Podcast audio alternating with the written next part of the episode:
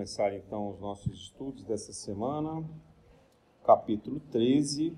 Não saiba a sua mão esquerda o que dá à mão direita. E os tópicos são o 19, nós vamos fazer também o 20. Tópico 19 é benefícios pagos com ingratidão e tópico 20, beneficência exclusiva. Kardec nos reserva, nesse final do capítulo, a preocupação da caridade que acaba sendo levada pelo egoísmo, pelo orgulho, pela vaidade. Então vejam, esse é o capítulo que vai observando os efeitos da caridade que ainda não está segura. Que é diferente daquela caridade desinteressada que nós vimos nos capítulos anteriores. É, então aqui a gente vai se deparando principalmente com a condição dos efeitos que nós provocamos em relação à caridade e que acabam atrapalhando a, a execução ou que interferem na energia dos atos que deveriam ser de caridade, mas que acabam sendo uma benfeitoria material, porque não alcançam a dimensão espiritual. Então, só para relembrar, nesse capítulo, no início, Kardec fala sobre fazer o bem sem ostentação, fala dos infortúnios ocultos, lembra da esmola da viúva, fala sobre convidar os pobres e os estropiados sem e esperar qualquer retribuição. Depois ele faz é, a, uma indicação daquilo que é essencial para todo ato de caridade, que é a sequência da beneficência, da piedade e o amparo aos mais necessitados, com destaque aos órfãos, até chegar então nesses dois tópicos dos benefícios pagos com ingratidão e da beneficência exclusiva. Muito bem, então aqui nós vamos nos centrar principalmente nos efeitos da ingratidão e quando nós escolhemos a quem prestar a caridade. Né?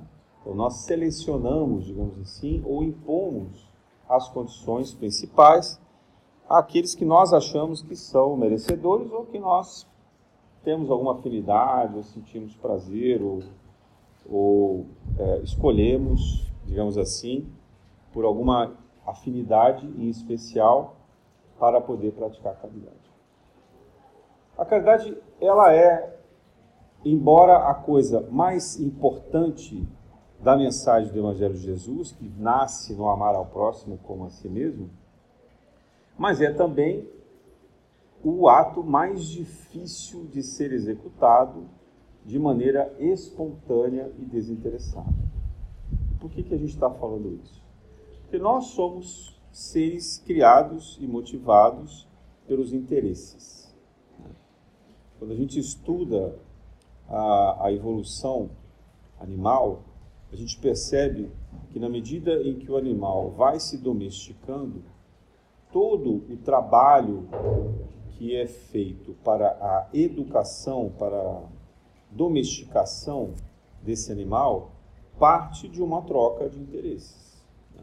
Então, se é um, um cachorro, por exemplo, né, é, se dá um petisco, e aí o petisco condiciona o animal a um gesto que ele deve praticar que vai agradar o dono. Há alguns casos em que o animal é mais selvagem em que isso é feito, por exemplo, com dor, com eletrochoque, com privação, etc. Mas o processo ele tende a ser de interesse, ou seja, de ter um prazer de uma atividade que traga um gozo, que traga uma satisfação. E a gente vai se prendendo a essas condições desde o estágio animal, e na medida em que a evolução do ser humano, né, o hominal, da fase hominal, se desenvolve, a gente cria uma espécie de sofisticação dessa sensação de agrado. A gente cria uma sofisticação daquilo que nos satisfaz. Então não é mais tão simples assim a gente se condicionar a determinadas coisas. É, uma das tentativas de se organizar os comportamentos, de se criar regras de comportamento, nasce com a moral. Né?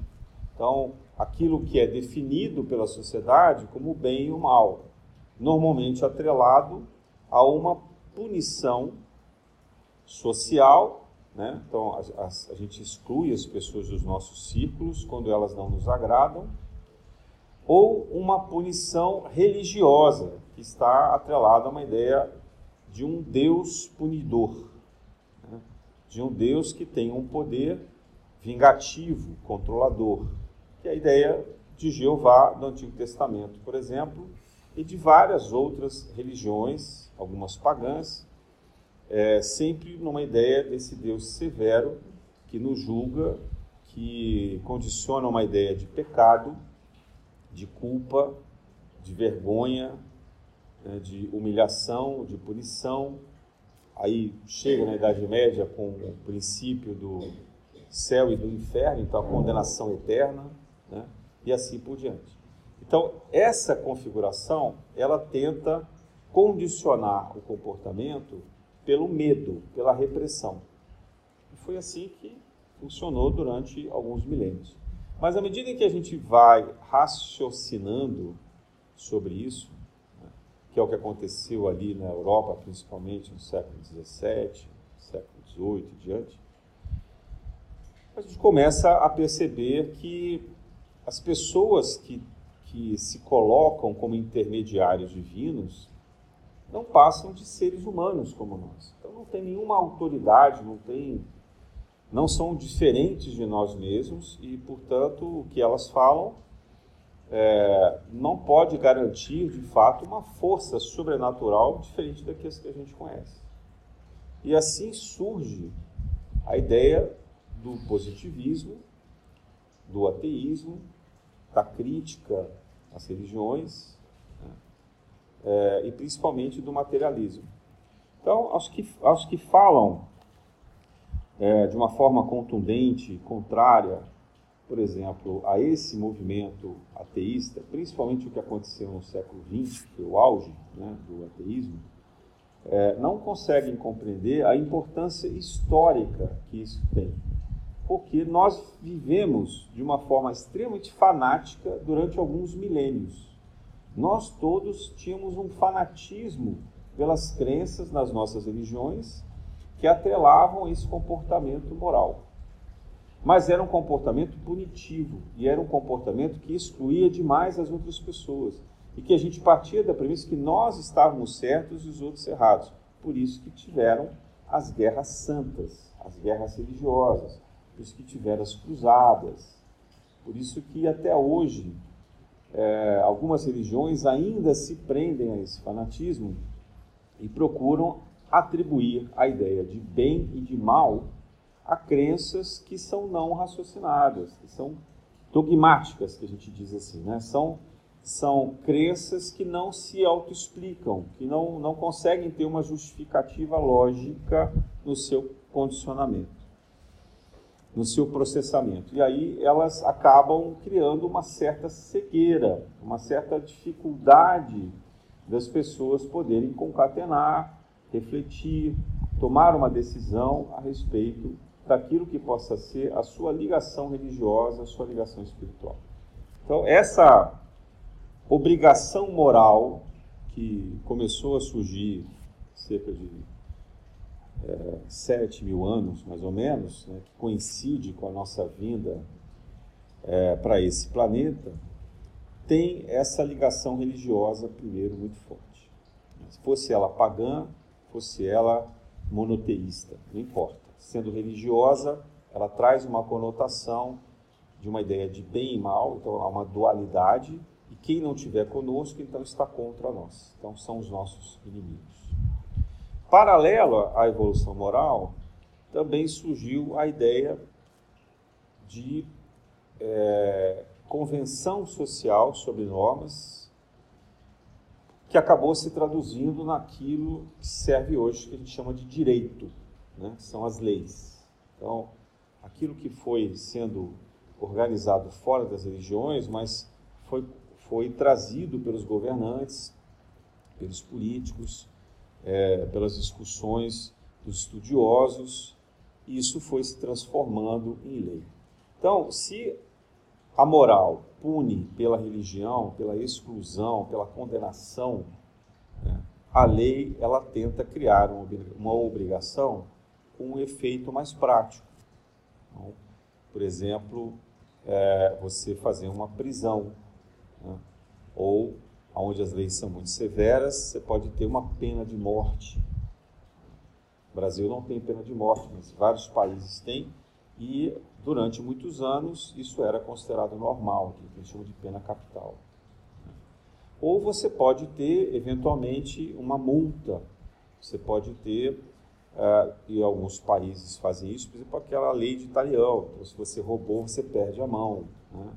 Se você cobiçou a mulher do próximo, você fica cego de um olho. Então, tem essas punições que eram muito comuns né? lá atrás, nos períodos dos povos mais primitivos, mas que ainda hoje subsistem em algumas nações. Por que, que eu estou falando disso tudo? Porque, na verdade, o processo todo de aprendizado, da, de domínio dos nossos interesses, ele vem sendo regulado pela sociedade. E ele é principalmente educado no berço da família, pelo exemplo que os, os pais dão e pela educação que a gente recebe é, pela orientação e pelo convívio social, família e escola. Esse comportamento é muito forte, a psicologia, a pedagogia, é, todas as ciências humanas apontam principalmente para a primeira infância e se consolidando na segunda infância. Então, até os sete anos é onde se dá o período mais forte do domínio desses impulsos que depois a gente vai chamar de educação moral, né, ou de, de controle dos nossos, dos nossos da, da, vontade daquilo que seria de convívio social, educado, bem temperado, né, tolerante, etc., até ao máximo 14 anos. Depois disso, é muito difícil fazer uma intervenção em qualquer pessoa. Dizer, se não foi educado na infância, cada vez fica mais difícil. E aí o ato também de condicionamento tem que ser mais contundente. Então, o direito, por exemplo, é importante nessa hora porque a pessoa, quando vira um delinquente, quer dizer, aquele que não consegue ter um comportamento social equilibrado, começa a cometer crimes e ele vai acaba, acabando sendo aprisionado. Então, é isso, é isso que acaba acontecendo. Mas, mais, mais na nossa época agora, como a gente foi sofisticando o nosso raciocínio e a gente foi ficando muito sagaz, muito perspicaz em muitas coisas, a gente também foi quebrando esses conceitos. E na medida em que a gente modifica a sociedade, a gente começa a questionar, por exemplo, se as leis são justas, se as pessoas que aplicam as leis têm o direito de fazer isso, é, se os nossos pais podem nos impor é, castigo ou nos bater quando crianças ou né, nos punir de, de outra forma, etc. Quando a gente começa a questionar, embora a gente faça isso sobre um manto dos direitos de liberdade, a gente começa também a desestruturar um processo educativo formador da sociedade. Né? É, então, de um lado, surge uma ideia de anarquia, mas não uma anarquia como ideologia de defesa da liberdade, uma anarquia ligada ao individualismo. Então, a marca principal do século XX, início do século XXI, é o individualismo, que nós aqui no meio religioso, espiritual, chamamos de egoísmo. Bom, vou voltar aqui para a questão do interesse.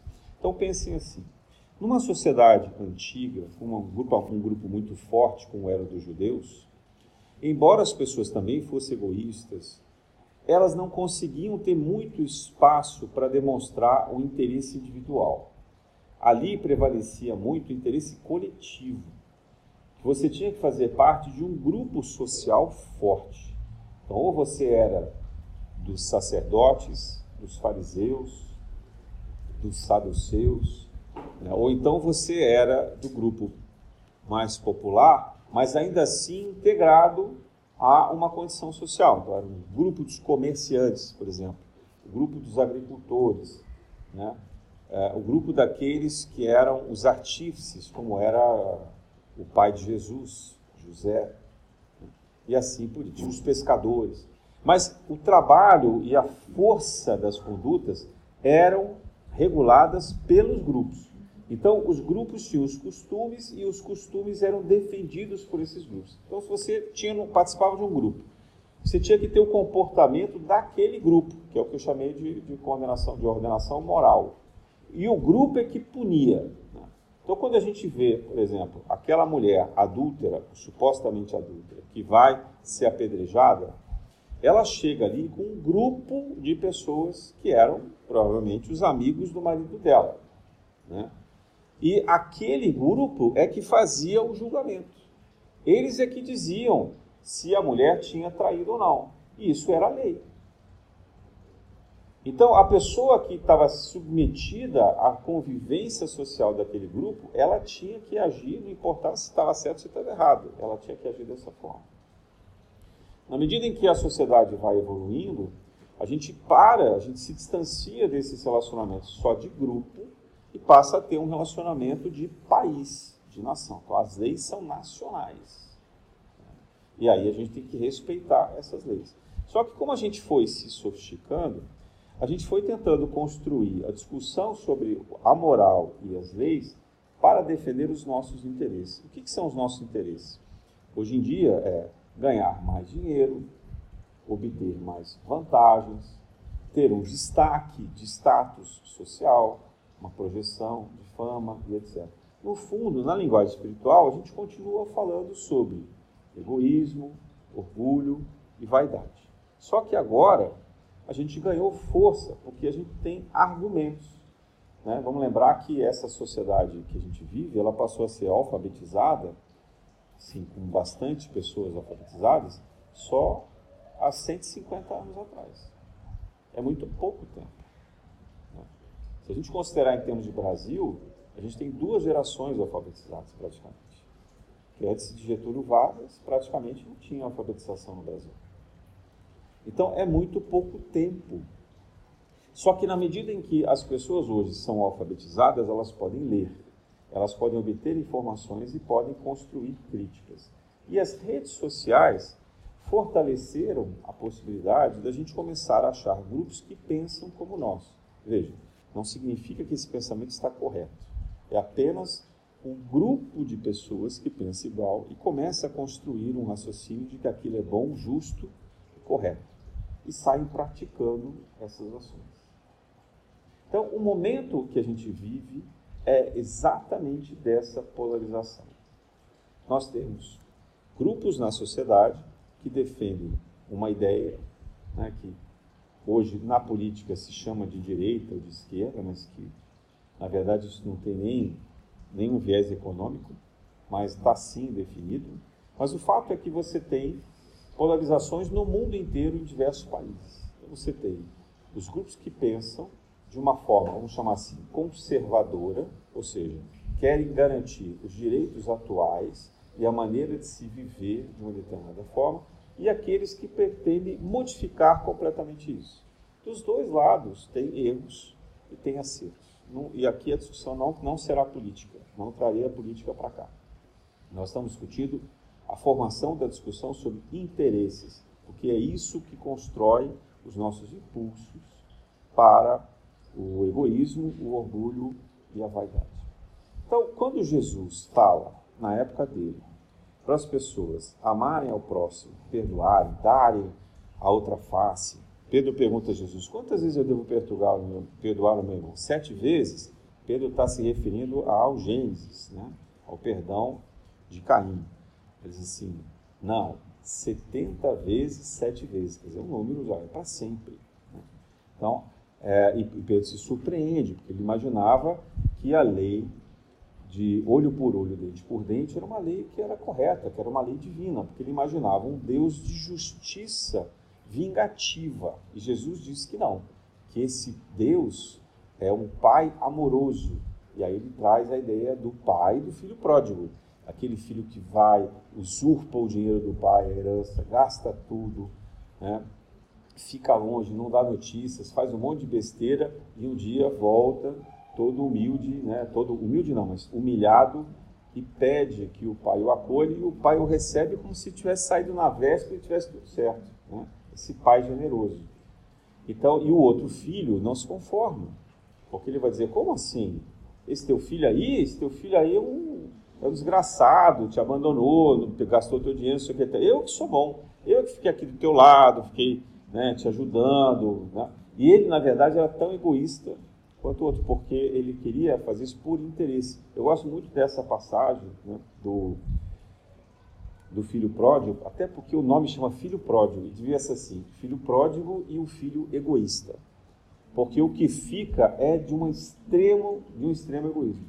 Ele faz tudo por interesse. Ele só estava ali ao lado, ao lado do pai, uma inveja enorme do outro irmão que estava curtindo a vida, e ele não tinha coragem de fazer, e ele estava esperando que o pai morresse para ele herdar os bens do pai e assim ele viraria o Todo-Poderoso e seria um déspota, seria um, né, um, teria um comportamento arbitrário, etc., egoísta, orgulhoso, vaidoso, por aí afora. Então, a gente às vezes olha a, a, essa parábola como se fosse o problema só do filho pródigo. O filho pródigo sim tem problema, mas o que fica é o filho também egoísta. Então, ali está o nascedouro dos nossos sentimentos. E Jesus mostra isso, o problema dos interesses. Então, quando aqui Kardec traz essa preocupação, vou começar do último tópico, né, em que a gente faz um trabalho de caridade, mas que ele é voltado para uma condição específica, ou seja, a gente escolhe quem vai receber a caridade e de que forma. Isso não é caridade. Por quê? Porque a gente está atendendo a um interesse. A gente quer uma satisfação do bem que a gente faz. A gente quer um retorno disso. A gente quer, no fundo, preservar o nosso grupo de relacionamentos. Né? Ou aqueles que a gente julga que sejam merecedores. Então a gente faz uma eleição. E é por isso que a gente vê tanta discrepância nos trabalhos, por exemplo, de arrecadação de donativos. Quando você tem é, animaizinhos abandonados, tem muita doação. Quanto mais desgraçado tiver o animal, mais doação a gente tem. Tive até um caso recente agora, de fato, a gente estava resgatando um animal muito doente, quase morrendo, e a gente teve muito donativo para ele. Mas se a gente fizer uma campanha, por exemplo, para um, um homem né, masculino, o homem é, que está lá sem sapato, deitado na rua, numa condição que ele é drogado e não tem nenhum apoio familiar, e a gente vai mostrar ele lá deitado naquela condição, precisando de auxílio, é muito raro receber qualquer donativo. Porque as pessoas vão começar a olhar para ele e já vão dizer assim: ah, mas esse homem é forte. Ele podia arrumar um trabalho.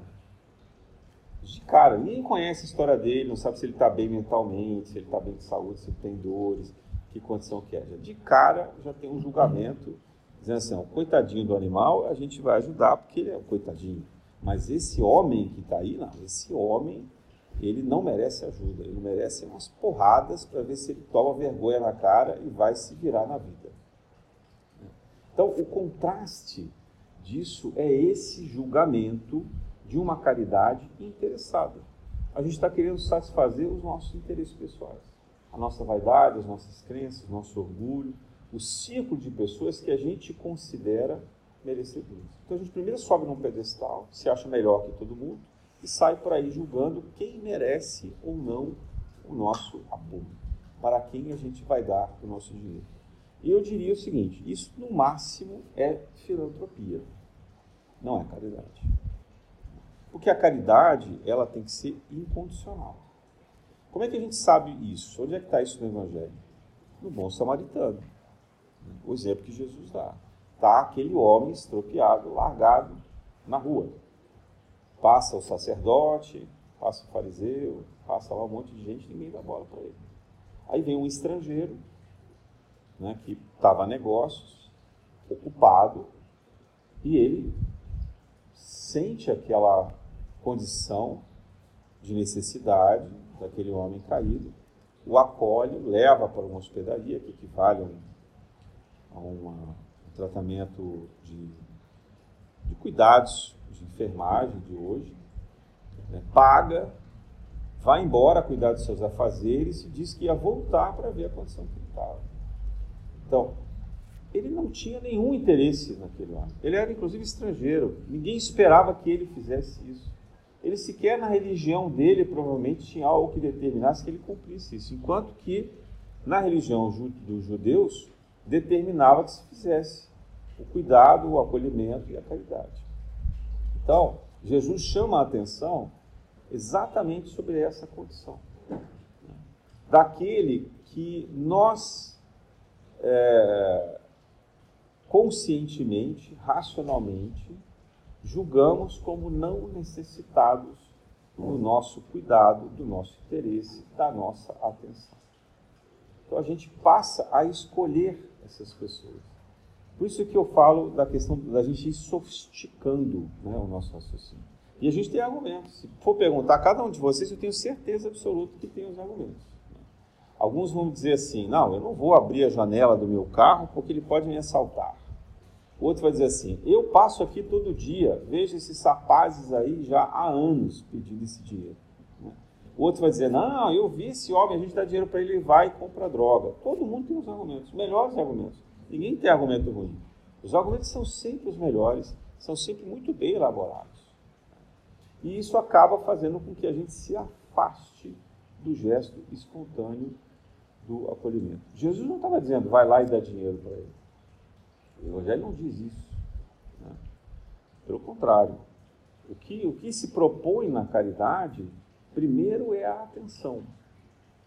Primeiro, na verdade, antes da atenção, é a prece, que é uma coisa que eu aprendi aqui na Casa Paula. Quando a gente vê uma pessoa necessitada, a primeira coisa que a gente deve fazer para ela é uma prece. E imaginar, pela indicação que eles me deram, um manto iluminado, dourado, cobrindo essa pessoa. Principalmente se ela tiver adormecida, que tiver muitas pessoas dormindo, às vezes durante o dia, né? Então, ou doentes, ou às vezes embriagadas, ou até drogadas, etc., ou com muita dor, numa condição qualquer, elas estão ali. Então, a gente imaginar um manto dourado de luz cobrindo essa pessoa e fazer uma prece breve. Não precisa ser uma prece longa, uma prece breve. Essa é a primeira coisa que a gente deveria fazer para qualquer pessoa que nos pede auxílio. Né? E a segunda coisa é o respeito e atenção. A gente não precisa dar dinheiro. Hoje em dia a gente quase nem anda mais com dinheiro. O dinheiro hoje em dia é eletrônico, né? Então é, quase ninguém tem dinheiro disponível. Então a gente também não precisa, não tem a obrigação necessariamente. Mas se puder e tiver condição, de conversar com essa pessoa, tentar compreender a situação dela e tentar apoiá-la de alguma forma, nem que seja com um ânimo, uma esperança, para que ela encontre ela própria a solução. Então, aqui reside o desvinculamento dos nossos interesses. E por que a gente não gosta de fazer isso? Agora, tirando os motivos racionais. Primeiro, que essas pessoas cheiram mal. Segundo, que a gente tem medo dos relacionamentos. A gente tem medo de se aproximar de quem a gente não conhece, principalmente se essa pessoa tiver uma aparência que nos desagrada. Isso é muito grave, porque isso também é um condicionamento.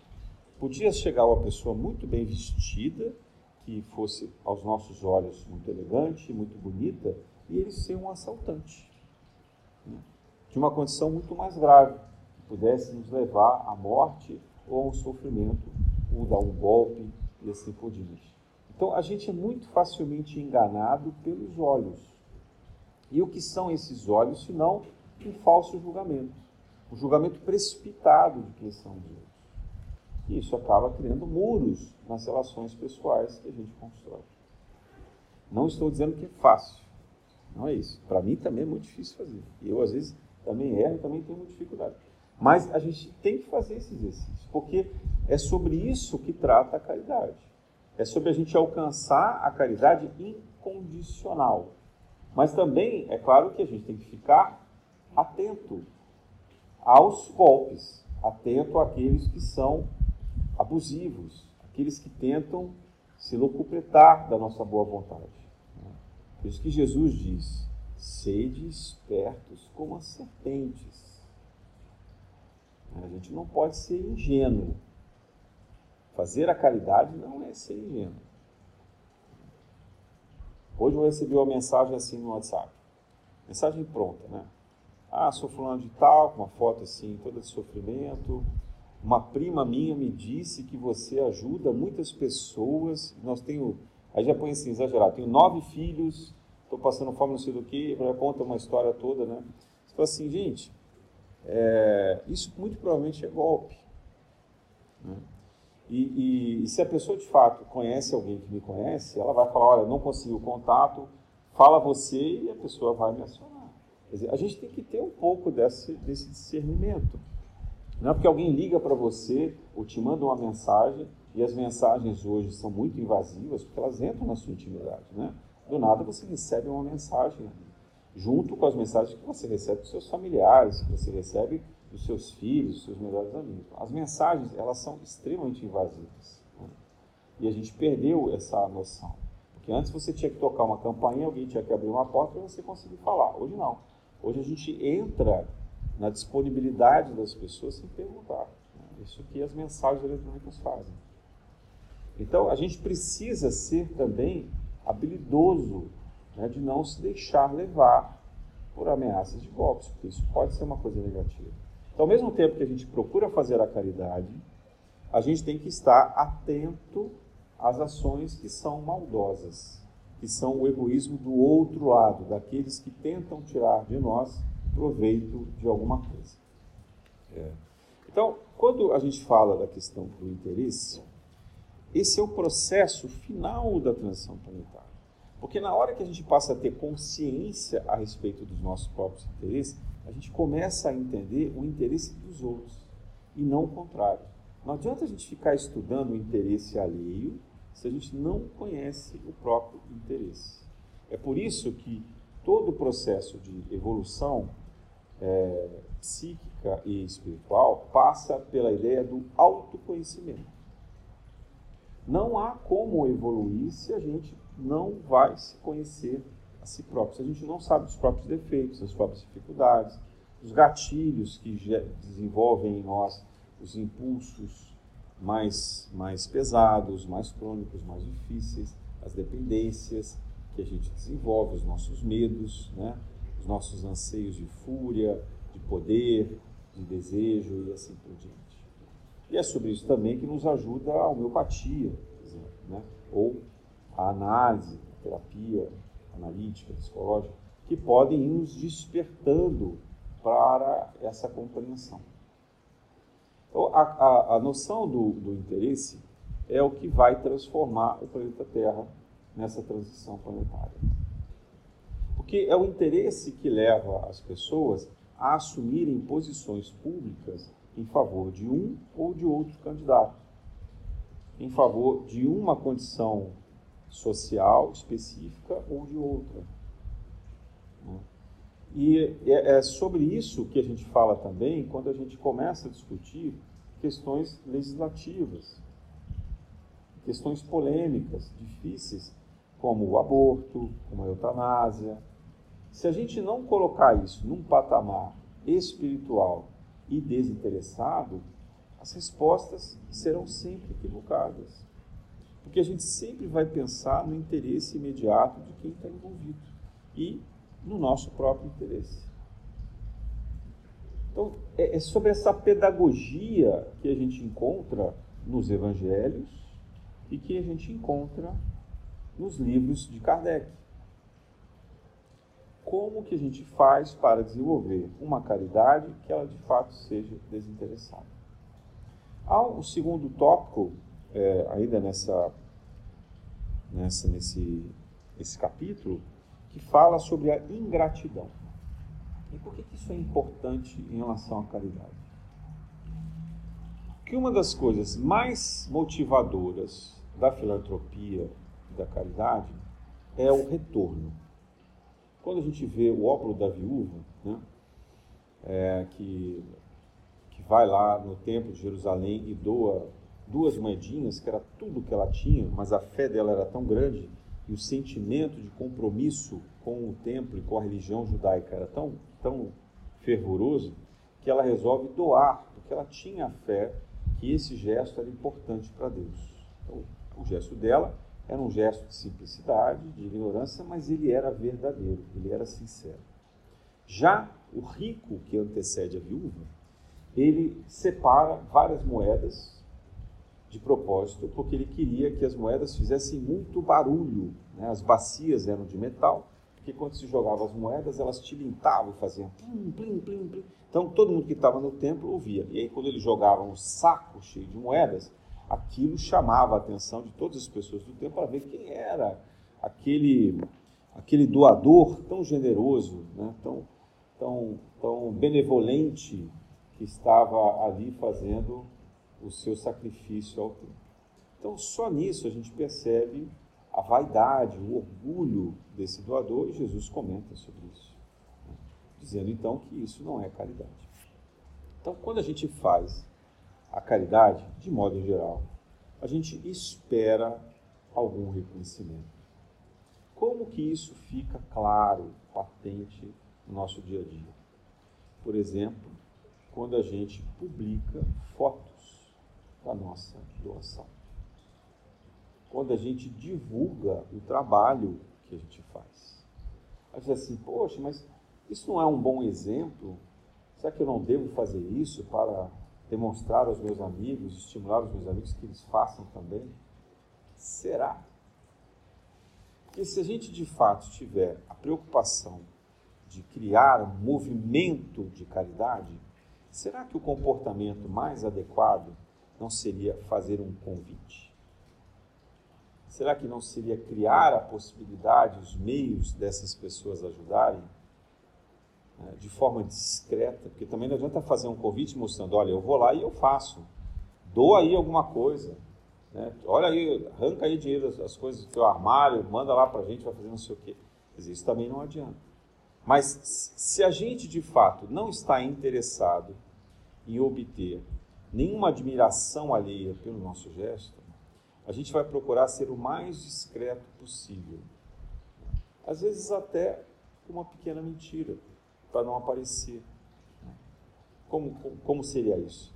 Olha, tem um amigo meu que está organizando um trabalho de arrecadação.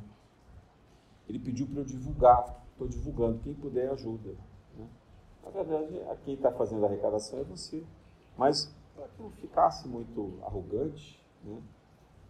prepotente e para que não parecesse que isso é algo que apenas você está buscando para chamar a atenção das pessoas, então você pode dizer que outra pessoa está fazendo. Não precisa sair no seu nome. Né? É, ou exaltar um grupo. Né? Olha, eu estou ajudando o grupo Fraternidade Sem Fronteiras, eu estou ajudando aqui é, o grupo do café da manhã, do, do voar, ajudando. Quer dizer, você criar uma condição que não é você o centro das atenções. Agora, divulgar depois que já fez, isso é muito mais perigoso. Porque aí aquele que poderia ajudar nem pode mais, porque já foi feito. Então parece que é apenas uma exaltação de ego. Ainda mais quando é a gente que aparece na foto. Bota lá no selfie, né, descaradamente. Põe nos grupos de WhatsApp, de família, ou de o que quer que seja. Então, existe uma ética a respeito disso. Normalmente, quem quer ajudar deveria mandar no privado, dizer, olha, eu posso ajudar dessa forma, tudo bem? É, tem mais alguma dúvida, tal, tira dúvida, não sei o quê, porque ninguém precisa saber que a gente está ajudando. Ninguém precisa tomar conhecimento disso. E o auxílio ali, a oportunidade, é para quem pode ajudar. Quem recebe vai receber um benefício material, mas quem doa recebe um benefício espiritual, que é muito maior. Então, essa, esse retorno, ele chegará. Claro que ele chegará.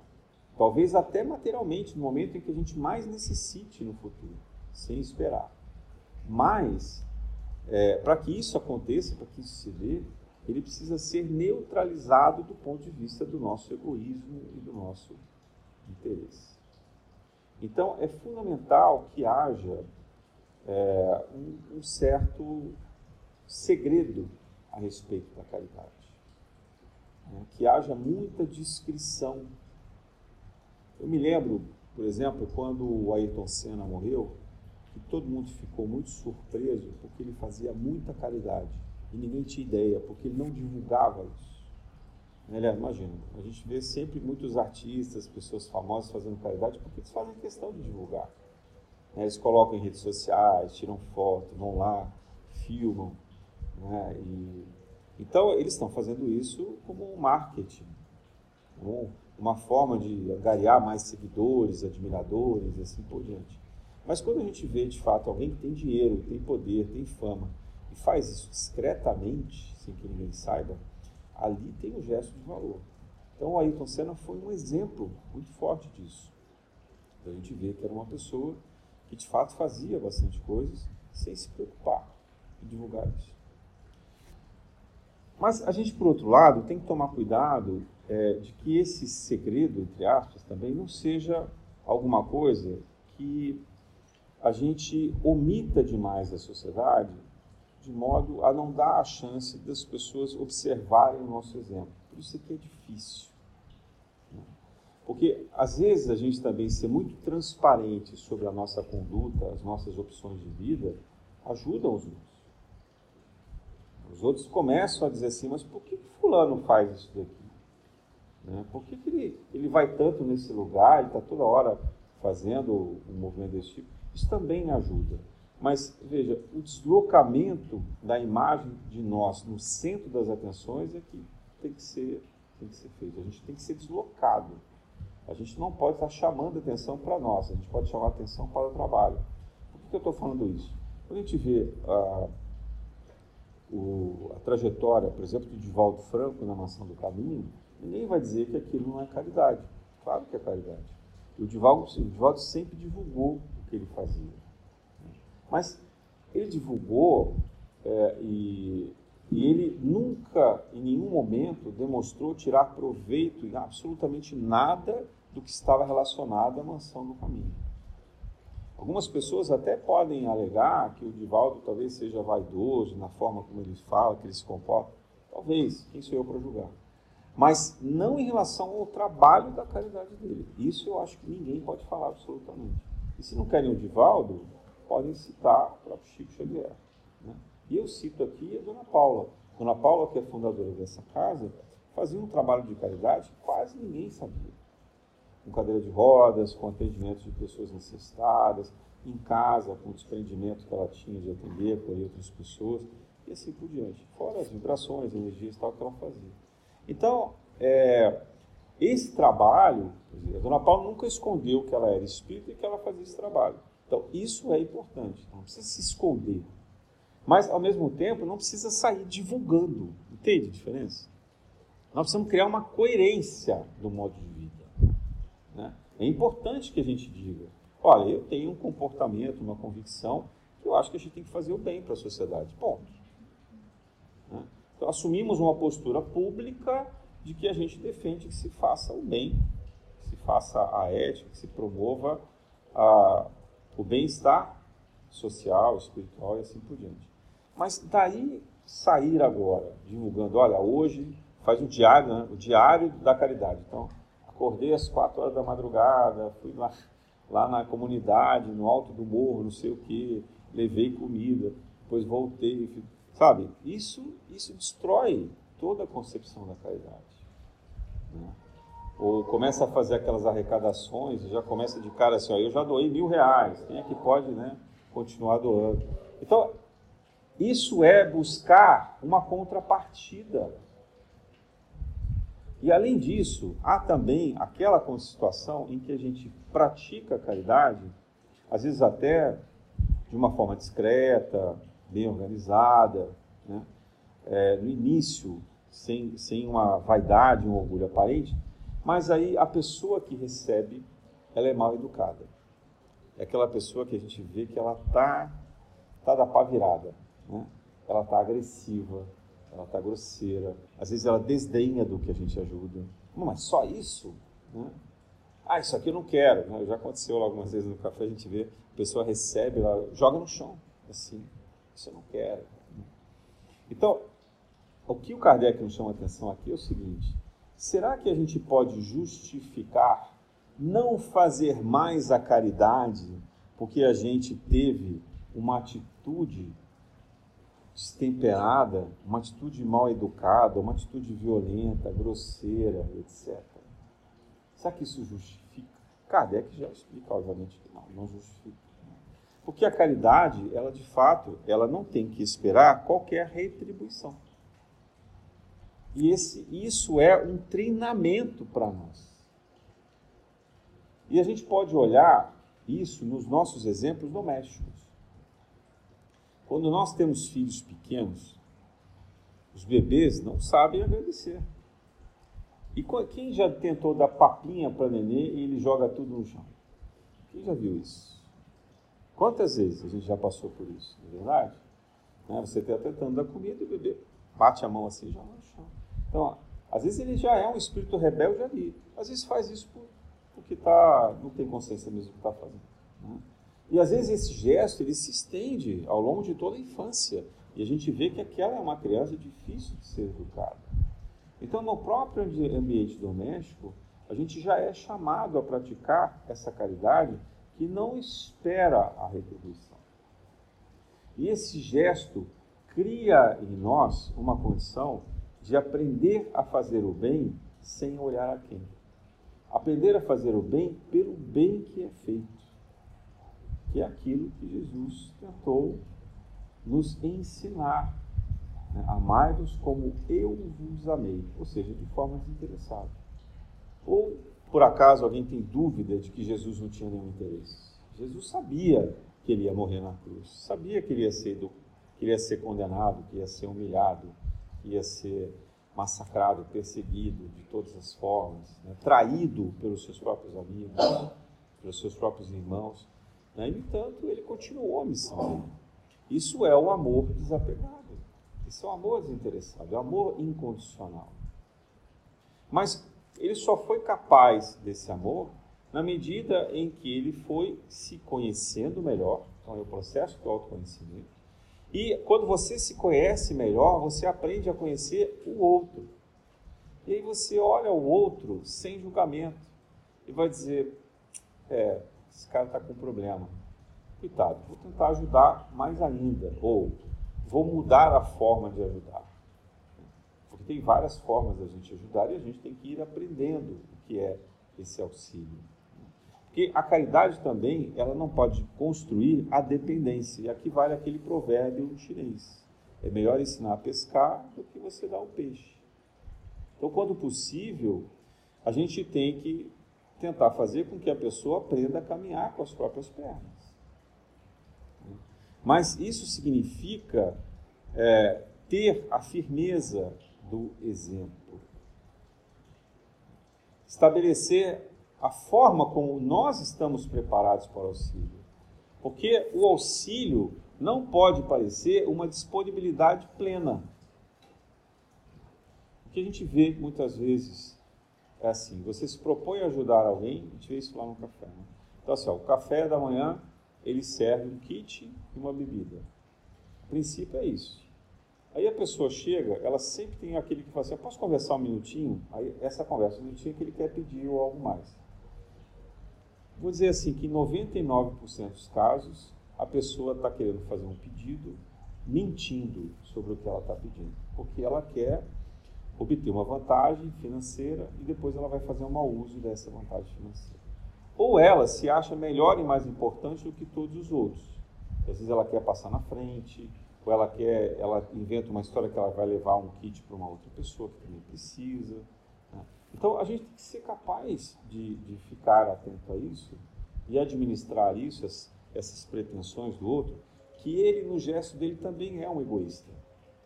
A gente tem que ser, tem que ser capaz de reconhecer esse gesto. Mas sendo firme e no papel de quem pratica a caridade. A caridade não é algo que é é, condescendente. Né? Eu, eu, ouvi muitas e muitas críticas, está disponível na internet, quem quiser pesquisar.